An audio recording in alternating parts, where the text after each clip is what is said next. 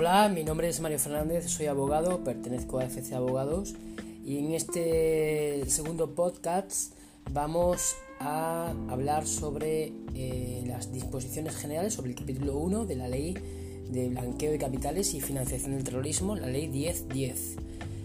El artículo 1 eh, contempla el objeto, las definiciones y el ámbito de aplicación de la ley. La presente ley tiene por objeto la protección de la integridad del sistema financiero y de otros sectores de actividad económica mediante el establecimiento de obligaciones de prevención del blanqueo de capitales y de la financiación del terrorismo. En su apartado segundo, a los efectos de la presente ley se considerarán blanqueo de capitales las siguientes actividades. A. La conversión o la transferencia de bienes a sabiendas de que dichos bienes proceden de una actividad delictiva o de la participación en una actividad delictiva, con el propósito de ocultar o encubrir el origen ilícito de los bienes o de ayudar a personas que estén implicadas a eludir las consecuencias jurídicas de sus actos. B. La ocultación o el encubrimiento de la naturaleza, el origen, la localización, la disposición, el movimiento o la propiedad real de bienes o derechos sobre bienes, a sabiendas de que dichos bienes proceden de una actividad delictiva o de la participación en una actividad delictiva. C. La adquisición, posesión o utilización de bienes a sabiendas en el momento de la recepción de los bienes de que proceden de una actividad delictiva o de la participación en una actividad delictiva. D. La participación en alguna de las actividades mencionadas mencionadas en las letras anteriores, la asociación para cometer este tipo de actos, las tentativas de perpetrarlas y el hecho de ayudar, instigar o aconsejar a alguien para realizarlas o facilitar su ejecución. Existirá blanqueo de capitales, aun cuando las conductas descritas en las letras precedentes sean realizadas por la persona o personas que cometieron la actividad delictiva que haya generado los bienes. A los efectos de esta ley se entenderá por bienes procedentes de una actividad delictiva todo tipo de activos cuya adquisición o posesión tenga su origen en un delito, tanto materiales como inmateriales, muebles o inmuebles, tangibles o intangibles, así como los documentos o instrumentos jurídicos con independencia de su forma, incluidas la electrónica o la digital, que acrediten la propiedad de dichos activos o un derecho sobre los mismos, con inclusión de la cuota defraudada en el caso de los delitos contra la hacienda pública. Se considera que hay blanqueo de capitales aun cuando las actividades que hayan generado los bienes se hubieran desarrollado en el territorio de otro Estado. 3. A los efectos de la presente ley se entenderá por financiación del terrorismo el suministro, el depósito, la distribución o la recogida de fondos o bienes por cualquier medio, de forma directa o indirecta, con la intención de utilizarlos o con el conocimiento de que serán utilizados íntegramente o en parte para la comisión de cualquiera de los delitos de, de terrorismo tipificados en el Código Penal. Se considerará que existe financiación del terrorismo aun cuando el suministro o la recogida de fondos o bienes se haya desarrollado en el territorio de otro Estado. 4 se consideran países terceros equivalentes aquellos estados, territorios o jurisdicciones que, por establecer requisitos equivalentes a los de la legislación española, se determinen por la Comisión de Prevención de Blanqueo de Capitales e Infracciones Monetarias a propuesta de su Secretaría. La calificación como país tercero equivalente de un Estado, territorio o jurisdicción se entenderá en todo caso sin efecto retroactivo.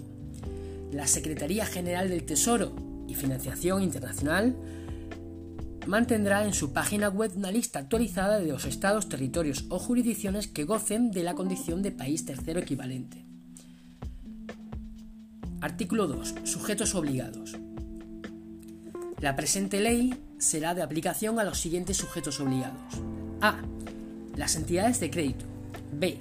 Las entidades aseguradoras autorizadas para operar en el ramo de vida y los corredores de seguros cuando actúen en relación con seguros de vida u otros servicios relacionados con inversiones, con las excepciones que se establezcan reglamentariamente. C. Las empresas de servicios de inversión. D. las sociedades gestoras de instituciones de inversión colectiva y las sociedades de inversión cuya gestión no esté encomendada a una sociedad gestora. E. Las entidades gestoras de fondos de pensiones. F. Las sociedades gestoras de entidades de capital riesgo y las sociedades de capital riesgos cuya gestión no esté encomendada a una sociedad gestora. G. Las sociedades de garantía recíproca. H. Las entidades de pago y las entidades de dinero electrónico. I. Las personas que ejerzan profesionalmente actividades de cambio de moneda. J. Las, los servicios postales respecto de las actividades de giro o transferencia. K. Las personas dedicadas profesionalmente a la intermediación en la concesión de préstamos o créditos, así como las personas que sin, saber, sin haber obtenido autorización como establecimientos financieros de crédito desarrollen profesionalmente alguna de las actividades a que se refiere la disposición adicional primera de la Ley 3 1994 de 14 de abril, por la que se adapta la legislación española en materia de entidades de crédito a la segunda directiva de coordinación bancaria y se introducen otras modificaciones relativas al sistema financiero. L. Los promotores inmobiliarios y quienes ejerzan profesionalmente actividades de agencia, comisión o intermediación en la compraventa de bienes inmuebles. M. Los auditores de cuentas, contables externos o asesores fiscales. N. Los notarios y los registradores de la propiedad mercantiles y de bienes muebles. Los abogados, procuradores u otros profesionales independientes cuando participen en la concepción, realización o asesoramiento de operaciones por cuenta de clientes relativas a la compraventa de bienes inmuebles o entidades comerciales, la gestión de fondos, valores u otros activos, la apertura o gestión de cuentas corrientes, cuentas de ahorro o cuentas de valores, la organización de las aportaciones necesarias para la creación, el funcionamiento o la gestión de empresas o la creación, el funcionamiento o la gestión de fideicomisos, trust, sociedades o estructuras análogas o cuando actúen por cuenta de clientes en cualquier operación financiera o inmobiliaria.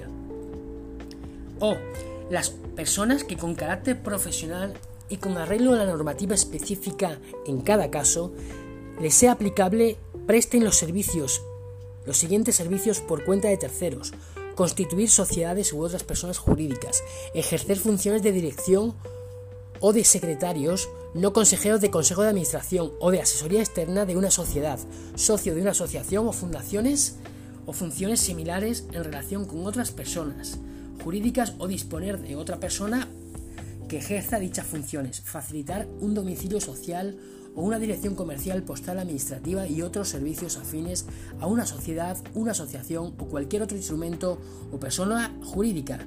Ejerce funciones de fiduciario en el fideicomiso, trust o instrumento jurídico similar o disponer que otra persona ejerce dichas funciones o ejerce funciones de accionista por cuenta de otra persona, exceptuando las sociedades que coticen en un mercado regulado de la Unión Europea y que estén sujetas a requisitos de información acordes con el derecho de la Unión o a las normas internacionales equivalentes que garanticen la adecuada transferencia de la información sobre la propiedad o disponer de otra persona que ejerza dichas funciones.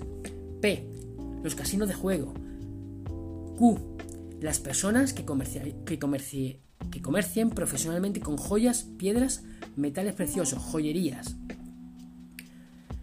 R. Las personas que comercien profesionalmente con objetos de arte o antigüedades. S. Las personas que ejerzan profesionalmente las actividades a las que se refiere el artículo 1 de la Ley 43-2007 de 13 de diciembre de protección de los consumidores en la contratación de bienes con oferta de restitución del precio.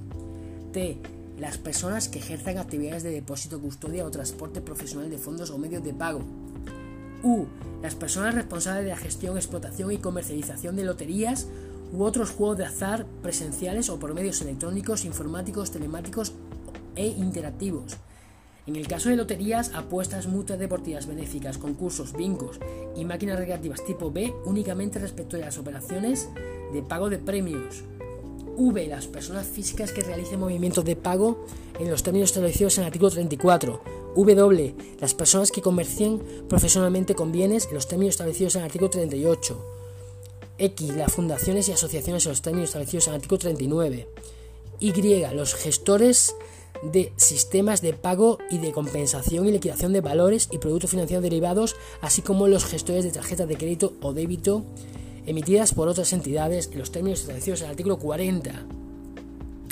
Se entenderán sujetas a la presente ley las personas o entidades no residentes que a través de sucursales o agentes o mediante la prestación de servicios sin establecimiento permanente desarrollen en España actividades de igual naturaleza a las de las personas o entidades citadas en los párrafos anteriores. 2. Tiene la consideración de sujetos obligados las personas físicas o jurídicas que desarrollen las actividades mencionadas en el apartado precedente. No obstante, cuando las personas físicas actúen en calidad de empleados de una persona jurídica o le presten servicios permanentes o esporádicos, las obligaciones impuestas por esta ley recaerán sobre dicha persona jurídica respecto de los servicios prestados. Los sujetos obligados quedarán asimismo sometidos a las obligaciones establecidas en la presente ley respecto de las operaciones realizadas a través de agentes u otras personas que actúen como mediadoras o intermediarios de aquellos. 3. Reglamentariamente podrán excluirse aquellas personas que realicen actividades financieras con carácter ocasional o de manera muy limitada cuando exista escaso riesgo de blanqueo de capitales o de financiación de terrorismo. Asimismo, podrán excluirse total o parcialmente aquellos juegos de azar que presenten un bajo riesgo de blanqueo de capitales y de financiación del terrorismo. A los efectos de esta ley, 4 se consideran entidades financieras los sujetos obligados mencionados en las letras A, A, Y y latina del apartado primero de este artículo. 5 serán aplicables al Administrador Nacional del Registro de Derechos de Emisión previsto en la Ley 1 barra 2005 de 9 de marzo por la que se regula el régimen de comercio de derechos de emisión de gases de efecto invernadero con las asociaciones que se determinen reglamentariamente las obligaciones de información y de control interno contenidos en los capítulos 13, 3 y 4 de la presente ley.